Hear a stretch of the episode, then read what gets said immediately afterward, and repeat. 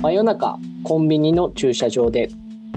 このポッドキャストは一つの場所を72時間にわたって定点観測する某公共放送局のドキュメンタリーを大好きな2人が番組についての感想や愛を語ります。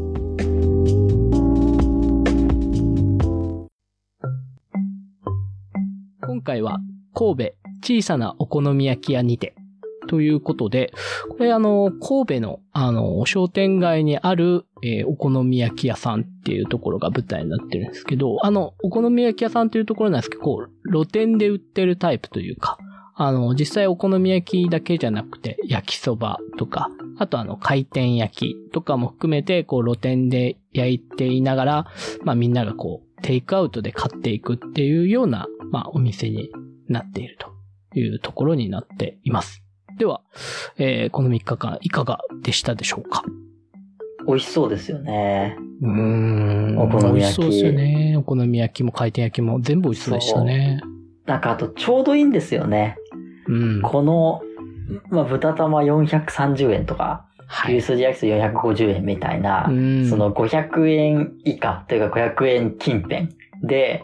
買えて、で、この商店街の中にあって、うんで、テイクアウトで、で、まあこれ実際どうかわかんないですけど、そんな時間かかんなそうですぐ出てきそうじゃないですか。うんうんうん。だからそういうところ含めて、やっぱちょうどいいんですよね。うん。こういうホットスナックというかね。そうそうそうそうそう。うん。それこそお昼ご飯にもなるし、うん。ちょっとしたおやつにもなるし、そう。まあ回転焼きとかなんてね、おおやつで本当にさっと食べれるんで、みんな買ってましたけど、本当にその幅が広くてちょちょうど良さがどこにもフィットするっていうので、あの、めちゃめちゃ愛されてるなーっていうのが、本当この回でありましたよね。そうなんです。だからさっき今本田さんが言ってたみたいに、朝で買いに来る人もいるし、昼で買いに来る人もいるし、おやつで買いに来る人もいるし、うん。夜食で買いに来る人もいるわけじゃないですか。はい。そんななんかこう、幅広いこのエリアの食を支えてるわけですよ。いや、本当そうなんですよ。で意外とやっぱ、店舗のお好み焼き屋さんだと、まあうんお昼か夜かとかじゃないですか。まあ本当に外食って感じになりますそうね、そうそうそうそうそう。だし、一人でフラットっていうのとは、まあちょっと遠くなっちゃうじゃないですか。うんうんうん。そこもなんか含めて、一人でフラッと来れるっていう規模感もそうだし、うん。そこがなんかここは商店街にあるからこそ、人々の生活に密着できるっていうのもあるし、うん。そすごいいいとこっすよね。うん、下町感というか、そういうのも見れたし、あとはね、やっぱり僕途中、途中というか結構序盤で、おっちゃんが一人で買いに来て、はい。あの、買ったお好み焼きを商店街の近くの公園で、外で食べるっていうおっちゃんがいたんで、一緒に食べてるところとかも映ってたんですけど、うん。で、それでなんかあの、缶チューハイ開けて、はいはいはい。それと一緒にお昼ご飯食べて、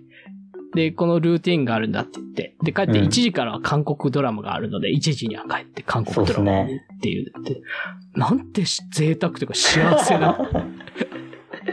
確かにね。あれめちゃめちゃ羨ましく思いましたよ、なんか。ね。別にや、やればいいんですけど、はい。でもなんか、なんていうか、あ、孤独のグルメ超えたなって思うぐらい、そうっすね。うん、なんか、なんなんだろう、あの高揚感というか、多幸感みたいな。うん本当に、まあ、まあ、その日晴れてたっていうのもあって、本当公園で美味しそうにお好み焼きかぶりついて、チューハイ飲んで、こっから帰ったら韓国ドラマなんだっていう、この、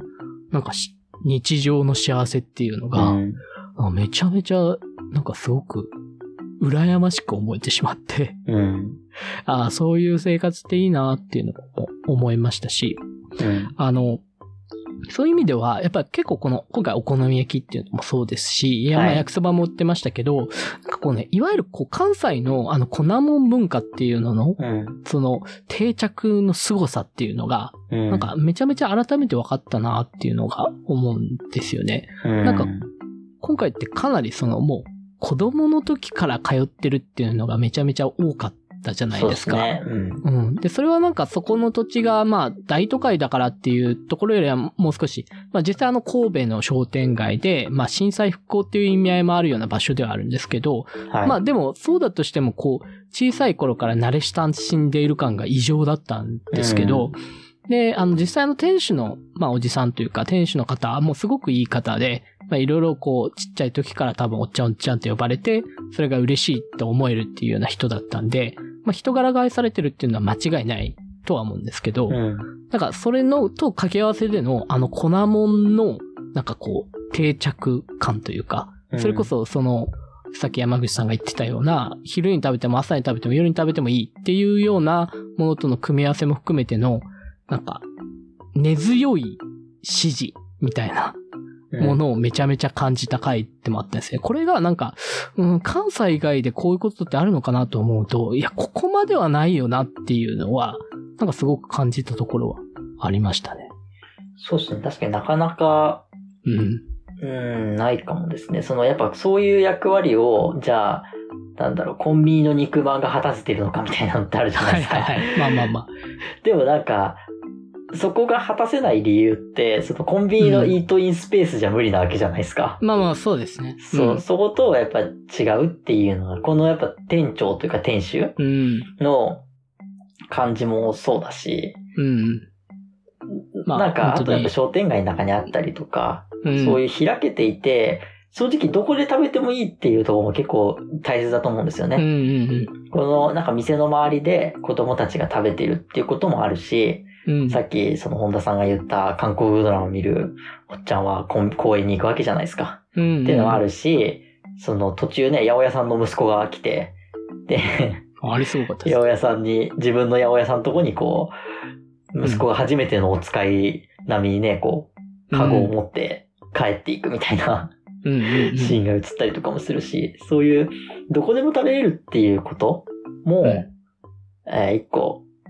ここの特徴としてはあるんだと思うんですようね。ん。やっぱあの、こう、鉄板でジューって焼いてる姿ってやっぱ美味しそうに見えますしね。やっぱああいそううよ、あれが見えてるっていう仕掛け自体も、うん。なんかやっぱり大事だなとは思うんですよね。鉄板焼きもこう、作られていく様子というのが、やっぱり見えるので、回転焼きも、なんかこう、生地が焼けて、あんが包まれているっていうところを、実際に見て香りが漂ってくると、やっぱちょっと食べたいなって思うし、なんかそういう良さのギミックがこう、いろいろ詰まって、まあ場所も含めてなんですけど、なんかすごくあるなっていうふうに、やっぱり、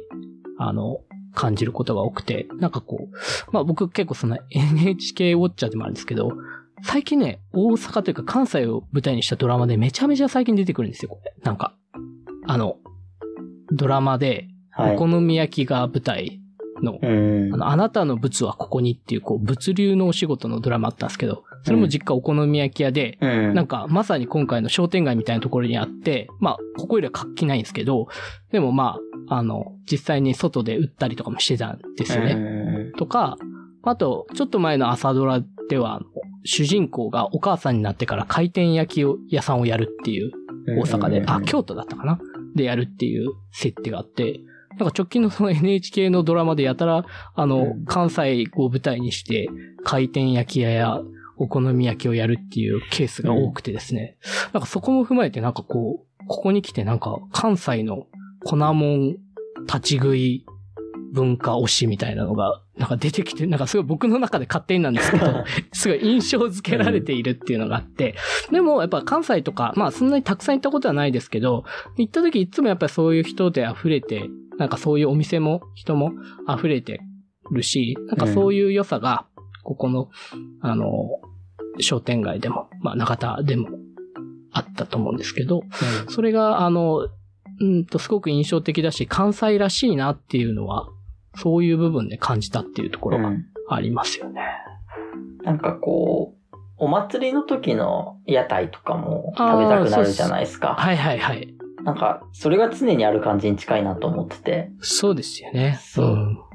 それって、まあ常に出てたら、別にお祭りの時じゃなかなくても食べたくなるし、うん。あれもまあ目の前でやるじゃないですか。うんうんうんうん。まあたこ焼きとか、それこそ粉もんって言ったら、お好み焼きとかもそうだし、なんかそういうのに結構近いかなと思いますね。うん。うん。なんかそこがね、あの、関西はそういう風にお祭りの時だけじゃなくて、まあやっぱそれがすごく近くあるんだなっていうのが、まあ、ちっちゃい頃から通ってるって、やっぱそう、そういうことじゃないですか。そうですね。うん、そういう風に慣れ親しんでるから、今でも通ってるし、子供の時からもずっと通ってるしっていうところが、なんかずっとその日常にあるっていうところが、うん。なんかこう、ドキュメント72時間でも他でもこういう、こう、まあなんかこう、た立ち食い系、立ち食いじゃないですけど、そういうホットスナック系ってあるじゃないですか。まあ例えばたい焼き屋とかありましたけど。とは、なんかまたちょっと違う、その日常にさらにもう一歩か二歩ぐらい近い感覚うん。みたいなのが、まああるんじゃないのかなっていうのは、これはちょっとやっぱり自分が関西出身じゃないので、わからないところではあるんですけど、うんなんかそういう部分はすごく感じたなっていうところもありますね。なんかそう、神戸っていうのが大阪じゃないじゃないですか。そうですよなんかね。そこもその微妙な距離感としてありますよね。うん。まあ、今回しかも震災のね、影響みたいな、はい阪神淡路大震災から復興してっていう部分も、まあ結構取り上げていて、うん。まあ、あの、ドキュメント72時間結構その神戸で、そういった、あの、まあそういった時期にやるっていうのは結構ある程度ちょっと定番ではあるんですけど、まあその中でもやっぱりここの、えー商店街も一回やっぱりすごくダメになったけど、うんまあそこから復興していく様子、なんかやっぱりこういう日常が大事だよねっていう部分でのお好み焼き屋がしっかりこう復帰してやってるっていうところもあるし、まあ結構話みんな出てたのは、まあとはいえ、あの震災でみんな引っ越しちゃってから戻ってこない人もいるんだっていうところもあって、まあ街は整備されていても、まあ人がもう全部戻ってきてるわけじゃないし、うん。あの震災前の活気っていうのが、それはその震災がっていうところもあるけど、やっぱりその今の経済の流れというか人口の流れっていったところもあって、必ずしも昔を全て取り戻してるっていうわけでもないっていう、この状況っていうのが、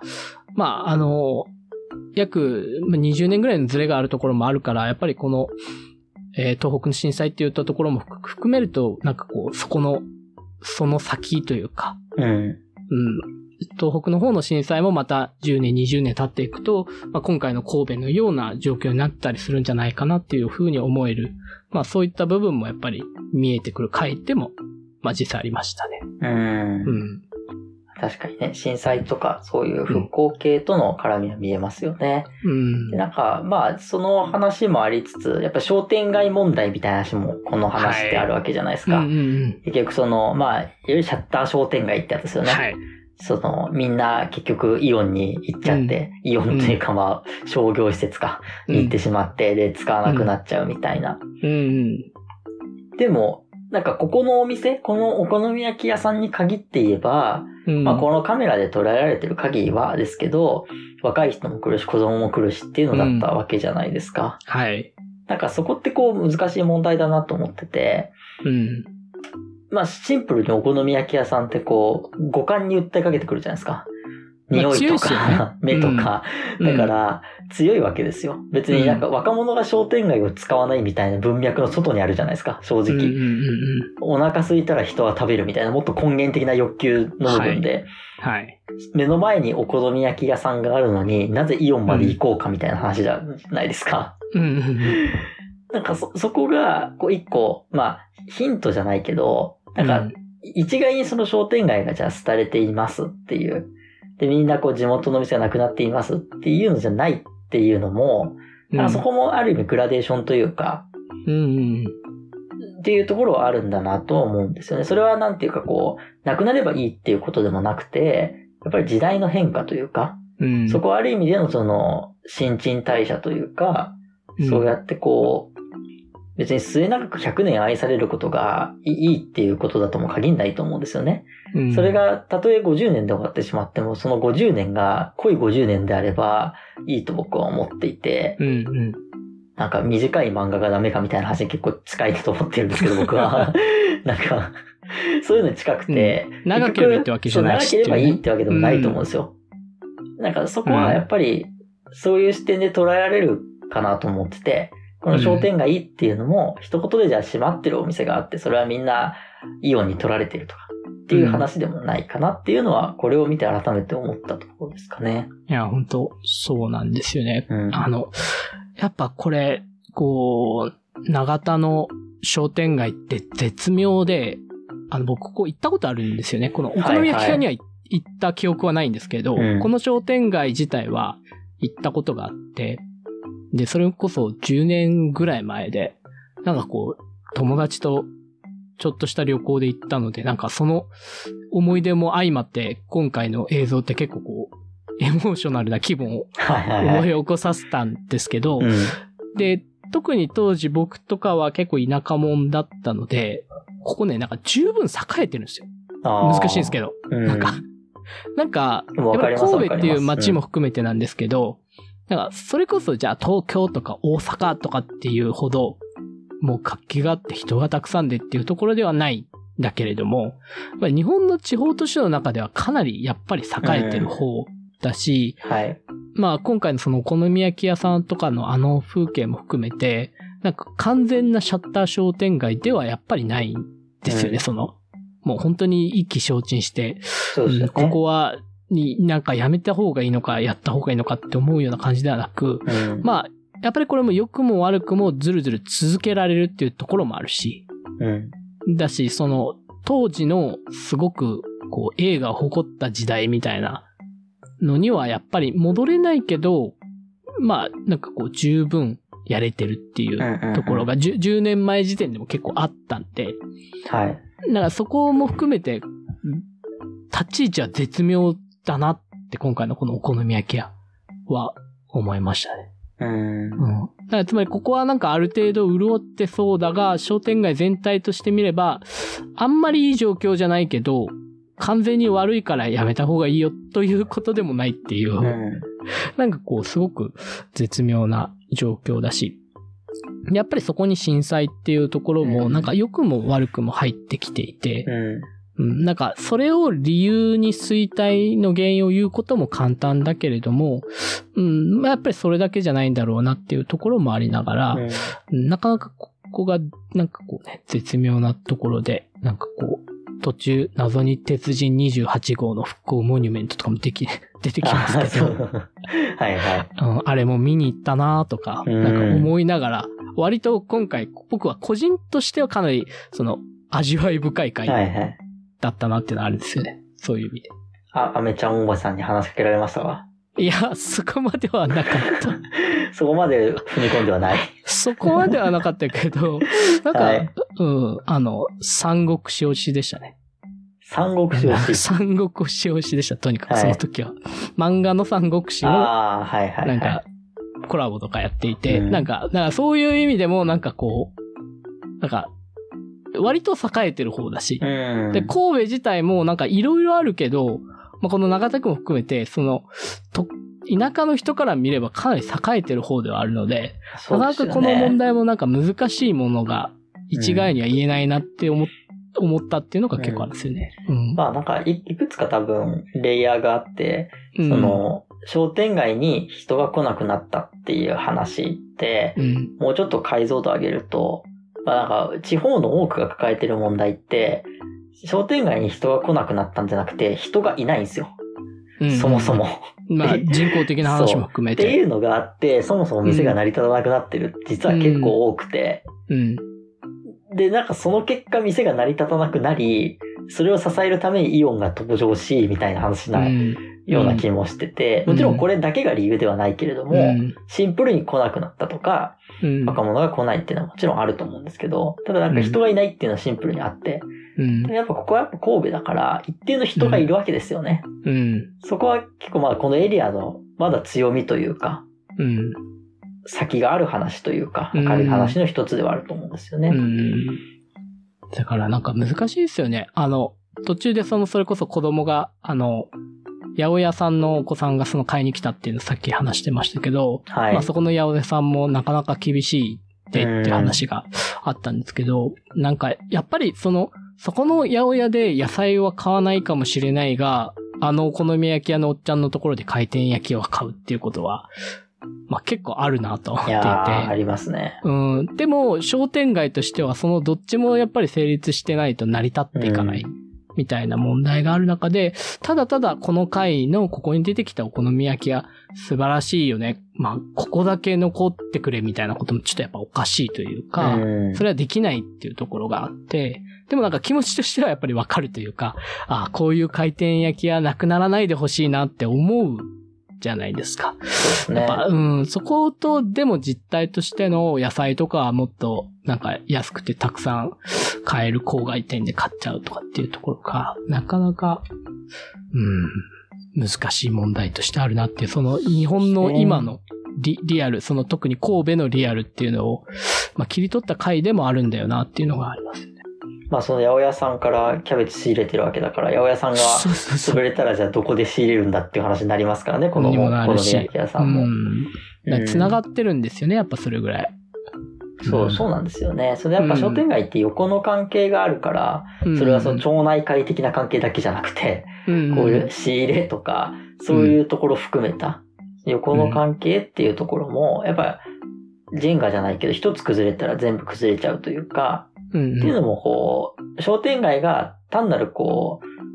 店、店じゃなくて商店街だから街なんですよね。うんうんそこの、なんか横の広がりみたいなことの危ういバランスっていうのも、うん。こう、難しい、問題が難しくなる要因の一つですよね。うん。まあ、本当そういう、なんか難しい話がありながら、なんか、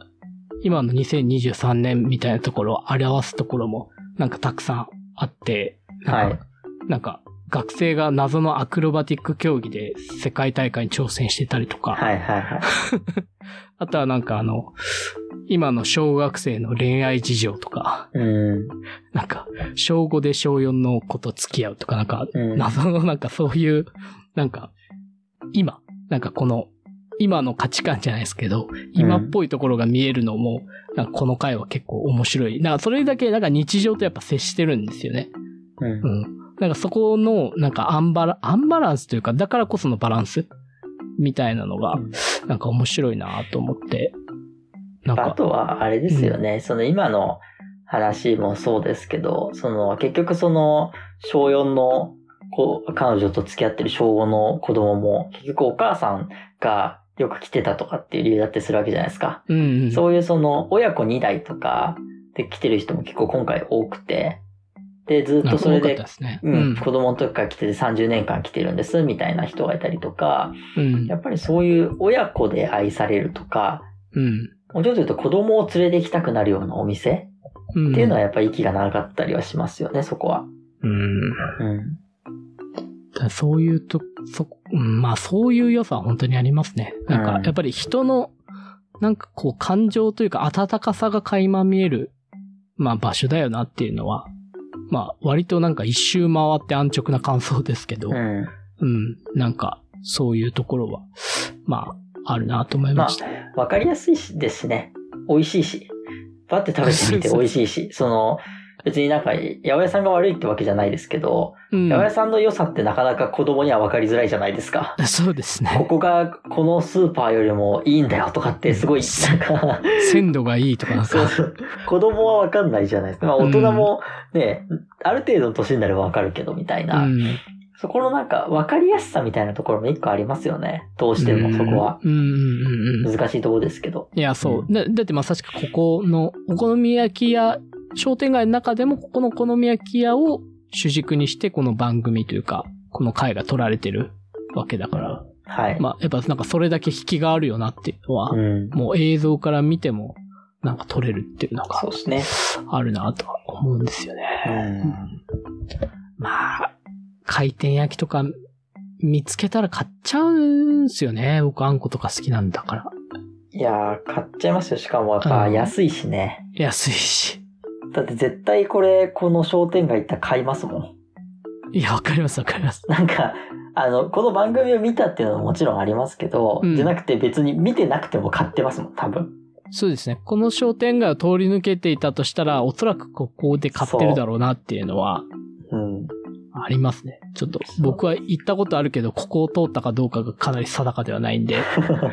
記憶にはないですけど、まあもし通やってたら、うん、うん買ってるかなっていう。引力がありますよね、ここは。そうそうそう、引力があるんで、うん、というところですかね。そうですね。行きたいですねっていうところで。はい。はというい。ところで、今回は以上となります。はい。ありがとうございました。ありがとうございました。